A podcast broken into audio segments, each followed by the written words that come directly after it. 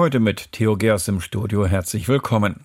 Was sind die Grünen eigentlich wirklich für die CDU und die CSU? Es ist ja noch nicht lange her, da waren sie für Friedrich Merz, den CDU-Vorsitzenden, der Hauptgegner. Das war Ende Juni.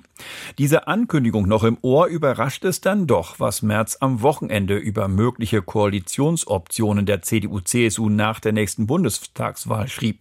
Es könne passieren, so Merz, dass für die Union letztlich nur zwei Parteien in Frage kämen, die SPD oder eben die Grünen.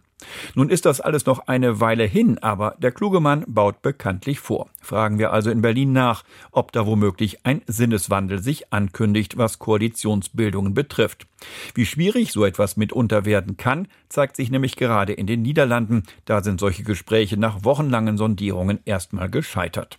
Einige weitere Themen. Fleisch könnte bald teurer werden, denn die Pläne von Agrarminister Özdemir für eine Tierwohlabgabe werden konkret. Und um das Essen kümmert sich bekanntlich auch die EU. Das Europaparlament lockert die Regeln für den Einsatz von Gentechnik in der Landwirtschaft. Zunächst aber nach Berlin. Vom Hauptgegner zum möglichen Koalitionspartner. Dieser Weg ist offenbar kürzer, als viele denken. Zumindest für CDU-Chef Friedrich Merz, der zunächst wenig beachtet, schon am Sonntag in einem Newsletter die CDU-Mitglieder darauf einstimmte, dass Schwarz-Grün doch eine ernsthafte Koalitionsoption werden könnte. Katharina Hamburger in Berlin, werden wir da gerade Zeuge eines Sinneswandels?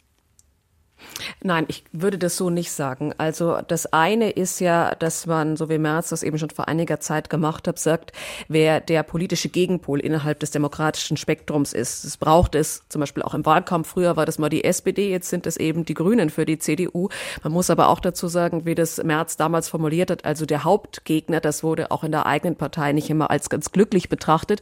Und das andere ist eben, sind die Koalitionsoptionen. Und da kann Merz eigentlich die Grünen nicht wirklich ausschließen. Und er macht dann aber in seinem Newsletter auch gleichzeitig deutlich, dass er das nicht gerne machen würde, mit den Grünen koalieren. Er sagt, das sei keine verlockende Aussicht. Das gilt aber, so wie er das schreibt, auch in Richtung SPD. Was er dann eben aber auch durchblicken lässt, ist, dass es dafür taktische Gründe aus seiner Sicht gibt, diese Option sich offen zu halten, mit den Grünen zu koalieren, nämlich um in den Koalitionsverhandlungen dann Möglichkeiten zu haben, Druck zu erzeugen auf einen möglichen anderen Koalitionspartner. Er nennt als Beispiel Hessen und sagt, da ist die CDU sehr offen reingegangen, hat gesagt, wir können mit SPD und Grünen koalieren und konnte dann, so wird das interpretiert, der SPD einiges abbringen, weil man sagen konnte, na ja, wir könnten ja auch zu den Grünen gehen und das lässt Merz eben durchblicken. Wo lägen denn Schnittmengen zwischen Schwarz und Grün? Naja, die sind wahrscheinlich nicht so zahlreich vorhanden, gerade in den Punkten, bei denen es jetzt auch schon in der Ampel kracht, also Finanz- und Wirtschaftspolitik, da glaube ich, kommt man nicht so schnell überein, auch bei der Frage, wie viel Staat braucht es beim Klimaschutz, da wird es zwischen Union und Grünen nicht ganz einfach. Ähm, Winfried Kretschmann aber zum Beispiel, der grüne Ministerpräsident in Baden-Württemberg, der sagt, das ist vielleicht sogar ein Vorteil, Ökologie und Ökonomie zu vereinen. Er sieht da eher eine große Chance für Schwarz-Grün im Bund. Aber auch bei der Gesellschaftspolitik muss man sagen, da wird es wahrscheinlich wahrscheinlich eher schwierig zwischen den beiden Parteien. Aber es gibt auch Punkte, wo sie sich vielleicht schneller einig werden könnten. Zum Beispiel bei dem Umgang jetzt mit der Ukraine, Waffenlieferungen. Da sind sich ja Union und die Grünen gerade eher sehr nah. Eine einfache Koalition würde das aber sicher nicht werden. Haben Sie eine Erklärung, warum Friedrich Merz das jetzt geschrieben hat, gewissermaßen aus heiterem Himmel? Ich glaube, da sind mehrere Faktoren äh, drin. Das eine ist der Zustand der Ampel. Die Union setzt auf Neuwahlen, fordert die auch. Merz formuliert das auch nochmal in seinem Newsletter. Und äh, da ist natürlich jetzt das Signal schon mal von vornherein zu sagen, wie man sich dann Koalitionen vielleicht vorstellen könnte, wenn es jetzt schon so weit wäre mit Neuwahlen. Er erklärt eben, warum es diese Option äh, braucht und das eben auch in Richtung, glaube ich, derjenigen, die gerade Befürchtungen haben in der CDU, dass wenn man das mit den Grünen schon in Aussicht stellt, dass man dann möglicherweise Wähler und Wählerinnen verliert, also eine Art Argumentationshilfe. Und ich glaube, es ist auch so ein Stück Signal nach innen an die eigenen Leute, die eben jetzt fordern, Schwarz-Grün auszuschließen. Was ich glaube ich auch noch eine Rolle spielt, ist, dass natürlich diese Kanzlerkandidatur auch immer mitschwingt. Also dass sich da jemand wie Friedrich Merz natürlich auch gewisserweise schon aufstellen muss, die Karten auf den Tisch legen muss. Der CDU-Parteitag steht an im Mai. Da könnte das möglicherweise dann eben auch eine Rolle spielen. Ganz kurz noch, die CDU und vor allem auch Friedrich Merz kann das in keinem Fall allein entscheiden. Was sagt denn die CSU dazu? Na, da kommen sehr harsche Worte aus der CSU. Der CSU-Generalsekretär Martin Huber, der spricht davon, dass die beiden Parteien CSU und Grüne nicht zusammenpassen. Klaus Holitschek, der Fraktionschef in München der CSU, sagt Schwarz und Grün, das sind keine, keine Koalitionsoption. Und Alexander Dobrindt, der Landesgruppenchef hier in Berlin, der sagt, die Grünen sind eher Gegner als Partner. Bei der CSU liegt es natürlich mitunter daran, dass sie in der Landespolitik die Koalition mit der Grünen sehr stark ausgeschlossen haben und äh, jetzt keine Kehrtwende hinlegen möchten. Und vielleicht liegt es auch ein Stück weit daran, dass Friedrich Merz gesagt hat, man darf keine Koalitionsalternativen ausschließen, beziehungsweise eine Koalition nicht alternativlos machen. Und das kann man vielleicht als kleinen Seitenhieb in Richtung München, in Richtung Markus Söder sehen, der ja gerade die Koalition mit den Freien Wählern als alternativlos, nein, nicht bezeichnet hat, aber zumindest so dargestellt hat. Katharina Hamburger über schwarz-grüne Koalitionsoptionen. Wie nötig es hingegen sein kann und schwierig obendrein als Parteiführer über seinen Schatten und eben auch den Schatten seiner Partei zu springen, das zeigt sich übrigens gerade in den Niederlanden. Vor zweieinhalb Monaten wurde dort gewählt. Stärkste Kraft wurde die PWW, ja. die Partei vor der Freiheit des Rechtspopulisten Gerd Wilders. Und das ist das Problem, denn mit Wilders zu koalieren, das will keine der anderen Parteien, nicht mal notgedrungen. Nun rückt die Regierungsbildung in weite Ferne. Einzelheiten Einzelheiten von Caroline Born. Es ist ein Rückschlag für den Wahlsieger Gerd Wilders. Einer der vier Verhandlungspartner hat sich aus den Sondierungsgesprächen zurückgezogen. Wilders gibt sich geschockt und erstaunt. Ich bin echt oprecht äh, verbaasd und auch wel geschockt eerlijk zijn, want ja, we waren uh, toch bezig met uh, goede en uh, constructieve Gespräche. Man habe konstruktive Gespräche geführt, so will das über die Verhandlungen mit drei weiteren Parteien. Eine davon, Peter Omzichts neuer Gesellschaftsvertrag, hat die Sondierungen am gestrigen Dienstagabend verlassen. Als Grund nennt Omzicht, der frühere Christdemokrat und Senkrechtstarter mit seiner neuen Partei, die angespannte Haushaltslage. Finanziell sei viel weniger möglich, als er gedacht hätte. Einen Einblick in die Etats der einzelnen Ministerien habe er zu spät bekommen, kritisiert Omzicht und lastet das auch dem Sondierer Ronald Plasterk an, der die wochenlangen Gespräche geleitet hat. Ich wollte, wissen, welche finanziellen Leichen im Schrank liegen. Und wir haben ja in den letzten Jahren mit Rütte sehr viele finanzielle Leichen gesehen. Also habe ich nach Antworten gefragt und dann eine Liste bekommen mit verschiedenen Dossiers, abgeschickt noch im Januar an Herrn Plasterk. Und währenddessen haben wir schon längst über die Finanzen verhandelt. Schon zuvor hatte es Unstimmigkeiten gegeben. Wilders hat im Wahlkampf soziale Wohltaten angekündigt und Steuersenkungen, aber die Finanzierung offen gelassen. Die Waffenhilfe für die Ukraine wollte Wilders wiederum stoppen. Hinzu kommt, Omzicht hat sich von Anfang an schwer getan mit Wilders radikalen Forderungen, den Koran zu verbieten und Moscheen zu schließen. Wilders hat sich infolgedessen zurückgehalten, ist er doch auf die 20 Sitze der Partei Neuer Gesellschaftsvertrag angewiesen, um eine Regierungsmehrheit zu erreichen. Eine Hintertür hat ihm Omzicht aber offen gelassen, die Tolerierung einer Minderheitsregierung. Noch ist offen, ob sich Wilders Partei für die Freiheit, die rechtsliberale VVD des scheidenden Ministerpräsidenten Mark Rütte und die Bauernpartei für diesen Weg entscheiden werden. Einig sind sich die drei darin, dass sie den Rückzug Omzichts nicht nachvollziehen können. Nou, we zaten midden in constructieve gesprekken en dan begrijp ik niet so gut, warum je daarvan weg zou lopen. Man sei mitten in konstruktiven Gesprächen gewesen, so die Chefin der Rechtsliberalen Diljan Jezilges, deren Partei allerdings gespalten ist in der Frage, ob man mit Wilders regieren sollte.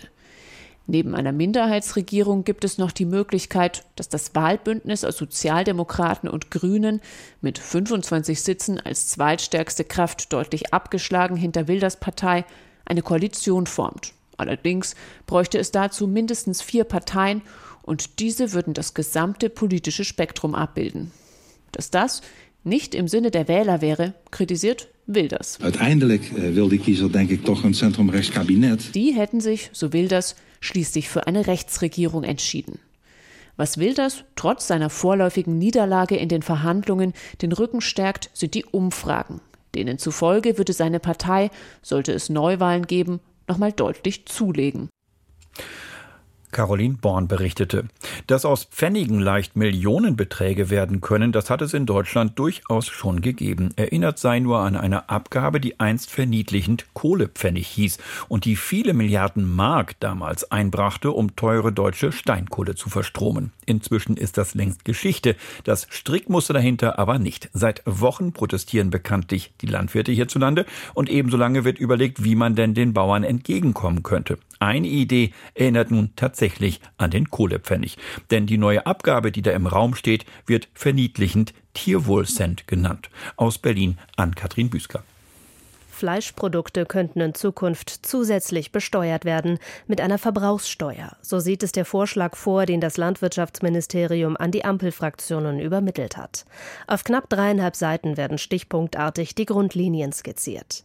Das Papier soll eine Arbeitsgrundlage darstellen, denn die Ampelfraktionen hatten sich darauf verständigt, bis zum Sommer ein umfangreiches Gesetzespaket zur Stärkung der Landwirtschaft auf den Weg zu bringen. Und deshalb wurden wir von den Ampelfraktionen gebeten, dazu dazu ein Konzept zu erstellen betonte die Sprecherin des Landwirtschaftsministeriums heute in Berlin. Angaben zur Höhe der Abgabe enthält das Papier nicht.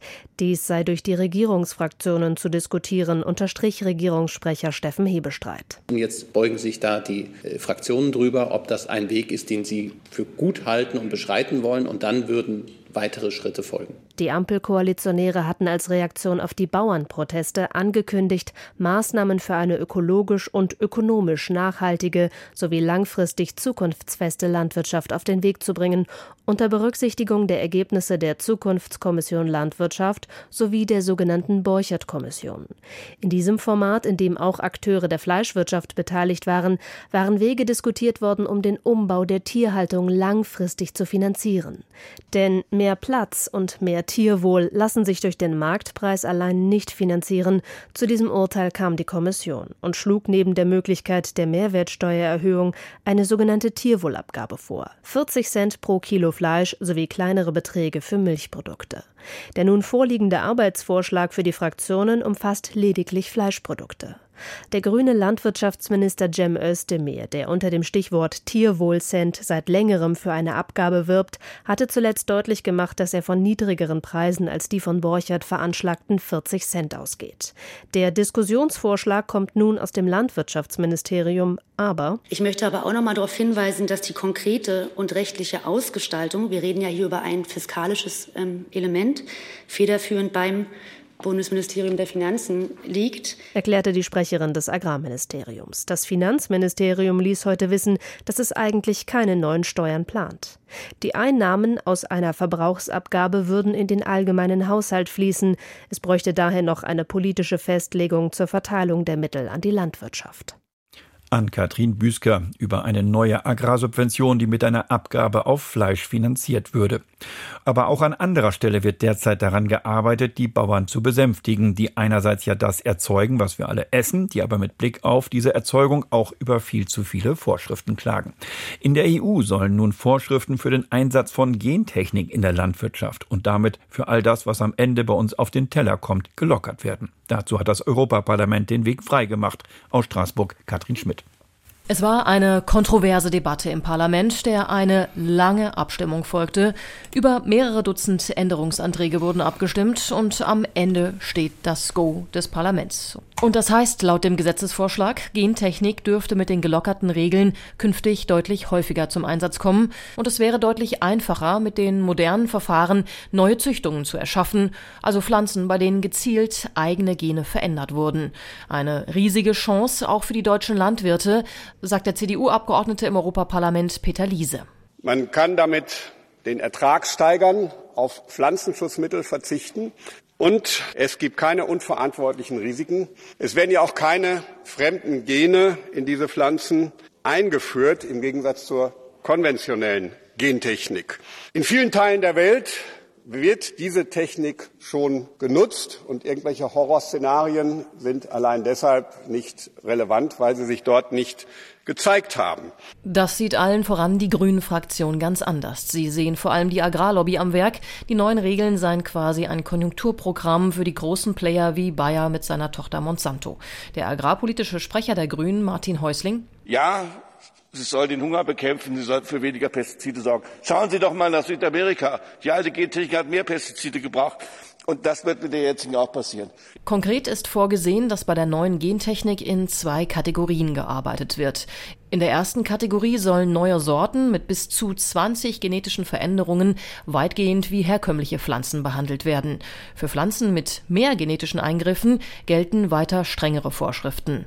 Erste Kategorie können Verbraucherinnen und Verbraucher dann aber kaum noch erkennen. Für sie gilt nämlich nur noch das Saatgut muss gekennzeichnet werden. Die Produkte im Supermarkt dagegen müssen kein Label mehr tragen, das den Einsatz von Gentechnik ausweist. Nicht fair, findet die umweltpolitische Sprecherin der SPD im Europaparlament, Delara Burkhardt. Geht es nach der Kommission und auch einer Mehrheit hier im Parlament, dürfen die meisten genveränderten Pflanzen bald ohne Risikoprüfung und ohne Kennzeichnung auf den Tellern der Verbraucherinnen und Verbraucher landen. Die Menschen werden also im Supermarkt nicht mehr selber entscheiden können, was für Produkte sie kaufen wollen. Der Südtiroler EVP-Abgeordnete Herbert Dorfmann, Mitglied im Agrarausschuss, verteidigt dessen Arbeit für dieses Gesetz. Wir haben natürlich mehrere Optionen. Wir können nichts tun, das wäre das wahrscheinlich angenehmste, aber wir würden damit auch eine Grauzone schaffen und wir würden halt riskieren, dass der Rest der Welt vorausgeht und Produkte dann importiert. Und ich denke, das ist nicht ein Weg, der im Sinne der Bauern sein kann. Nach dem grünen Licht aus dem Parlament werden aber sicher in den anstehenden Verhandlungen mit den 27 Mitgliedsländern noch viele kontroverse Debatten zu führen sein. Katrin Schmidt berichtete, dass ein Gesetzgeber auch mal übers Ziel hinausschießt, so etwas passiert. Spannend, wie lange es dauert, bis das wieder zurückgenommen wird. Aber so etwas könnte nun passieren. Und zwar bei dem Gesetz, mit dem seit zwei Jahren der Besitz von Kinderpornos hierzulande deutlich härter bestraft wird. Die Regierung will die Mindeststrafen bei Kinderpornografie nun aber wieder senken. Klingt fragwürdig, macht aber Sinn, wie Gudula Geuter erklärt. Gegen den Rat von Experten in Wissenschaft und Praxis hatte die Große Koalition 2021 das Strafrecht verschärft. Für Verbreitung, Erwerb und Besitz kinderpornografischer Schriften, wie das Gesetz es nennt, wurde nicht nur die mögliche Höchststrafe heraufgesetzt, es wurde auch die Mindeststrafe erhöht auf ein Jahr Haft. Die Befürchtungen der Experten haben sich bewahrheitet. Bundesjustizminister Marco Buschmann. Es hat dazu geführt, dass Menschen beispielsweise, die andere Menschen vor Kinderpornografie warnen wollten, dass andere Menschen, die einfach nicht früh genug solche Inhalte, obwohl sie sie nicht gewollt haben und zugespielt bekommen haben, beispielsweise weil sie Teil einer WhatsApp-Gruppe waren, in den Anwendungsbereich dieser Strafnorm geraten sind. Und es führt bei dieser rigiden Regelung dazu, dass diese Menschen zwingend in einem öffentlichen Verfahren angeklagt werden müssen und zumindest einem Jahr Freiheitsstrafe verurteilt werden müssen. Das Bundeskabinett hat heute ein Gesetz auf den Weg gebracht, mit dem diese Mindeststrafe wieder herabgesetzt werden soll. Für die Verbreitung solchen Materials auf sechs Monate, für Abrufen und Besitz auf drei. Das hat nicht nur Folgen für die Höhe der Strafe selbst. Wird eine Tat im Mindestmaß mit einem Jahr belegt, handelt es sich um ein Verbrechen. Und das bedeutet auch, dass Einstellungen oder Strafbefehle nicht mehr möglich sind. Das soll sich wieder ändern, so der FDP-Mann Buschmann. Wir räumen denjenigen, deren Leben darin besteht, diese Form der Kriminalität zu bekämpfen, nämlich den Polizeibeamten, den Staatsanwaltschaften und den Gerichten, mehr Flexibilität ein, um die Fälle, um die es geht, mit der entsprechenden Härte zu belegen, aber die anderen Fälle, die sozusagen nicht die typische kriminelle Verhaltensweise und Energie aufweisen, um die es hier geht, in angemessener Form zu behandeln. Das Problem sei in der Praxis hochrelevant. Erst heute hat sich ja der Bund der deutschen Kriminalbeamten geäußert und hat eben gesagt, dass es hier um Tausende, Zehntausende von Fällen geht, dass es einen starken Anstieg gegeben hat, weil eben hier auch nicht eingestellt werden kann. Das liegt laut dem Bund deutscher Kriminalbeamter auch daran, dass die Zahl der Jugendlichen, die solche Inhalte in Chatgruppen teilen, deutlich steige. Sie seien sich der Konsequenzen ihres Handelns oft nicht bewusst. Deshalb führe das derzeitige Recht auch dazu, dass Ermittler ihre Arbeitskraft nicht bestmöglich einsetzen könnten. Marco Buschmann. Die schlimmen Fälle, um die es geht, wo also tatsächlich Menschen aus Lustgewinn sich äh, diese Dinge verschaffen oder vielleicht sogar mit Gewinnerzielungsabsicht verbreiten, dafür brauchen wir die Ressourcen. Der Deutsche Richterbund hatte die Reform schon länger angemahnt. Bundesgeschäftsführer Sven Reben sagte, es sei höchste Zeit, dass die Bundesregierung die Hilferufe aus der Justiz und Betroffene aufnehme. Der rechtspolitische Sprecher der Bundestagsfraktion von CDU und CSU, Günter Krings, lobte einerseits, dass die Expertise aus der Justiz ernst genommen werde. Gleichzeitig hätte er sich unterschiedliche Regelungen je nach Fallgruppe gewünscht. Gudula Geuter berichtete, wenn autoritäre Staaten den Zugang zum Netz kappen, etwa um unliebsame Meinungen zu zensieren oder Bürger von Informationen abzuschneiden, dann müssen Länder wie Deutschland ihre Stimme erheben. Und zwar dort, wo die Regeln fürs Internet gemacht werden. Genau das ist das Ziel der neuen Digitalstrategie der Bundesregierung. Aus Berlin Johannes Kuhn. Digitalpolitik ist Geopolitik. Das ist der rote Faden, der sich durch die internationale Digitalstrategie der Bundesregierung zieht. Menschenrechte, Sicherheit und wirtschaftlicher Wohlstand, in all diesen Bereichen spielen das Internet und Digitaltechnologien inzwischen eine zentrale Rolle. Entsprechend will sich die Bundesregierung international für ein offenes, freies Internet und eine wertebasierte Digitalisierung einsetzen. Zum Beispiel in Standardisierungsgremien, diplomatisch oder in wirtschaftlichen Kooperationen. Also erst einmal ist es gut, dass die Bundesregierung jetzt eine internationale Digitalstrategie hat, sagt Wolfgang Kleinwächter. Er ist emeritierter Professor für Internetpolitik und gilt als deutsche Internet Governance Eminenz. Er lobt, dass die Bundesregierung nun stärker in Standardisierungsgremien aktiv werden will. Als Beispiel nennt Kleinwächter die Internationale Fanmeldeunion in Genf, kurz ITU. Dort wird zum Beispiel über den nächsten Mobilfunkstandard 6G verhandelt. Da haben gerade in den letzten Jahren eher die Chinesen, Saudi-Arabien eine führende Rolle übernommen. Sich dort stärker einzubringen, ist, glaube ich, wichtig.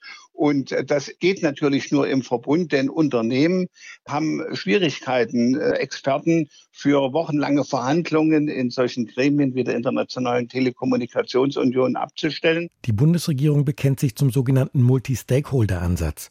Heißt, nicht nur die Politik, sondern auch Wirtschaft, Zivilgesellschaft und technische Experten und Expertinnen müssen an den Tisch, wenn es um Normen und Standards geht. Hier gab es zuletzt aus China und Russland durchaus gegenläufige Bewegungen. Auch in der Digitalpolitik seien die geopolitischen Fronten verhärtet, sagt der grünen Digitalpolitiker Tobias Bacherle. Wir haben Staaten, die den digitalen Autoritarismus für sich entdeckt haben, auf der einen Seite und die ein demokratisches, freies Internet wollen auf der anderen Seite. Und die äh, Staaten des digitalen Autoritarismus wollen natürlich möglichst wenig Einschränkungen von der internationalen Gemeinschaft und auch möglichst wenig Kritik für ihren Umgang mit Zensurmechanismen, mit Kontrolle des Internets, aber aber auch mit Überwachungsmaßnahmen. China wirbt bei den Ländern des globalen Südens für sein System eines vollständig kontrollierten Internets, so wie autoritäre Staaten häufig andere Vorstellungen haben, welchen Zweck globale Regeln erfüllen könnten. Zum Beispiel aktuell bei den UN-Verhandlungen zur Cyberkriminalitätskonvention, so Bacherle. Die etwas autoritärer eingestellten Staaten hätten halt sehr gerne, dass man unter, ich sag's mal vereinfacht, unter dem Deckmantel der Kriminalitätsbekämpfung im digitalen Raum sehr große, breite Eingriffe in die Privatsphäre und Überwachungsmaßnahmen rechtfertigen kann und auch einsetzen darf. Da sagt die Strategie überhaupt nichts. Sagt dazu Internet Governance-Kenner Kleinwächter. Zwar lasse sich aus dem Bekenntnis zu Menschenrechten und freiem Internet etwas ableiten, aber wenig Konkretes. Das gelte auch für Fragen wie den Einsatz von künstlicher Intelligenz im Krieg und von autonomen Waffen. Im Gazakrieg hat die Hamas auf den Vorschlag zu Verhandlungen mit Israel reagiert, auf die auch US-Außenminister Blinken derzeit hinarbeitet. Christian Wagner. Nur zwei Punkte hat Anthony Blinken nach dem Gespräch mit Israels Staatspräsident Herzog angesprochen. Die USA würden sich weiter dafür einsetzen, dass die verbliebenen israelischen Geiseln im Gazastreifen freikommen und die humanitäre Hilfe für die Menschen in Gaza sei wichtig. Vorsichtig macht Blinken Druck, damit mehr Lebensmittel und Hilfsgüter in das abgeriegelte Kriegsgebiet kommen. Trotz der andauernden Blockaden durch israelische Demonstranten, die das verhindern wollen. Ansonsten wenig Bewegung. Morgen soll es ein weiteres Treffen der Unterhändler geben. Vertreter aus Israel, den USA, Ägypten und Katar werden dann über die konkreteren Forderungen der Hamas in Gaza reden.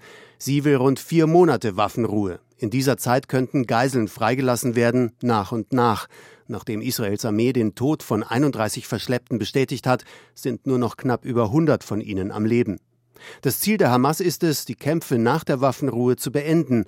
Und die Hamas will erreichen, dass 1500 palästinensische Gefangene aus israelischer Haft freikommen.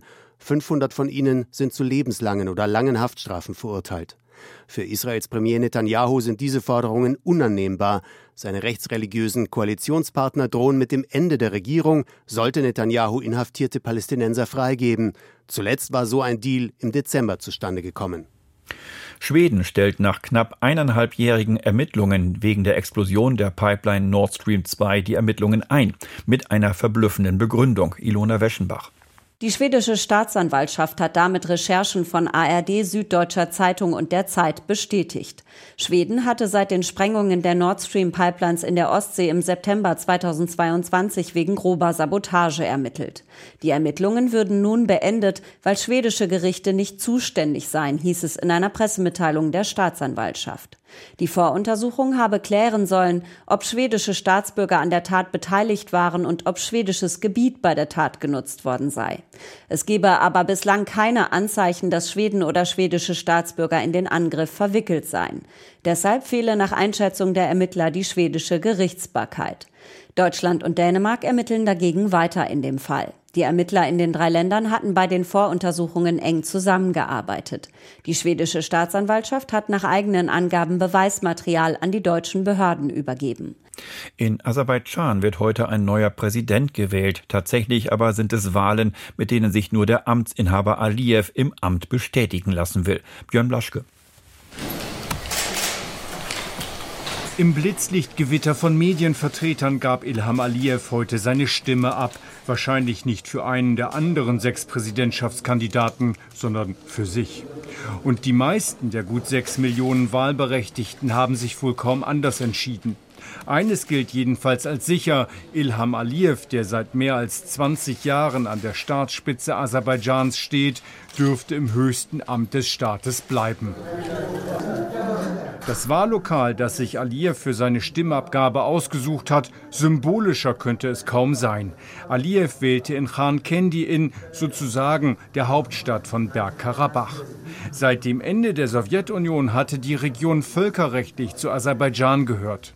Bewohnt wurde Bergkarabach jedoch mehrheitlich von Armeniern. Vor mehr als 30 Jahren erklärten sich die Bewohner des Landstrichs für unabhängig. Dann, vergangenen September, startete die Armee Aserbaidschans eine Offensive. Die meisten Einwohner von Bergkarabach flohen daraufhin nach Armenien. Aliyev ließ sich feiern, weil er die Souveränität seines Landes wiederhergestellt hatte. Und Aliyev nahm das zum Anlass, eine Neuwahl für das Amt des Präsidenten auszuschreiben. Frei, erstmals in ganz Aserbaidschan. Frei allerdings sei das Land nicht, sagen Aliyevs Kritiker. Wir haben hunderte politischer Gefangener, erklärt Akif Gurbanov im Gespräch mit der ARD. Gurbanov ist Sprecher und Gründungsmitglied der Plattform Dritte Republik, einer Demokratiebewegung. Bürgerrechte sind nicht gerade das Wichtigste für die derzeitige Regierung von Aserbaidschan. In den zurückliegenden Jahrzehnten haben wir immer wieder gesehen, dass Bürgerrechte verletzt oder maximal eingeschränkt wurden. Die Herrschenden wollen nicht, dass kritische Stimmen ihre Rechte ausüben und sich gegen Positionen der Regierung stellen. So seien mehrere Journalisten in Haft. Mindestens sieben Journalisten von zwei Sendern sind jetzt im Gefängnis. Sie sind wegen erfundener Fälle dort. Sie werden bestraft, weil sie ihre Arbeit gemacht haben. Außerdem seien die handelnden Politiker korrupt, sagen Kritiker wie der Anwalt Gurbanov. Sie sollten dem Volk dienen, aber leider nutzen sie die Ressourcen für ihr privates Luxusleben und ihre persönlichen Interessen. Internationale Experten bestätigen solche Vorwürfe. Obendrein weisen sie auf hohe Arbeitslosenzahlen in Aserbaidschan hin, wie auch auf das niedrige Durchschnittseinkommen. Björn Blaschke berichtete. Lufthansa-Flug LH000, so lässt sich das Geschehen bei der Lufthansa heute beschreiben. Denn durch den Streik des Bodenpersonals blieben fast alle Lufthansa-Maschinen heute am Boden. Roman Warschauer. Dementsprechend leer ist es auch in den Terminalbereichen, die überwiegend oder exklusiv von Lufthansa genutzt werden. Nur ganz wenige Schalter sind besetzt, aber auch dort sind kaum Passagiere anzutreffen. Offenbar haben sich die meisten vom Streik Betroffenen an den Rat der Airline gehalten, gar nicht erst an den Flughafen zu kommen. Am Vormittag versammelten sich nach Angaben der Gewerkschaft Verdi rund 1000 Streikende vor der Lufthansa-Zentrale zu einer Kundgebung. Dabei wurde unter anderem mit weiteren und längeren Streiks gedroht, sollte die Fluggesellschaft bei der nächsten Verhandlungsrunde am kommenden Montag ihr bisheriges Angebot nicht deutlich nachbessern. Der Streik ist noch bis morgen früh um kurz nach 7 Uhr angesetzt. Auch nach dessen Ende sind noch einige Starts und Landungen gestrichen. Erst im Laufe des Nachmittags dürfte sich dann der Betrieb wieder weitgehend normalisieren. Roman Warschauer über den Streik heute bei der Lufthansa, den wir auch um 19.05 Uhr in unserer Kommentarleiste ausführlich kommentieren. Und damit enden die Informationen am Abend. Weitere Informationen über das, was der Tag gebracht hat, auch um 23.10 Uhr hier im Deutschlandfunk in der Sendung Das war der Tag. Ich bin Theo Gers. Ich wünsche Ihnen noch einen schönen Abend.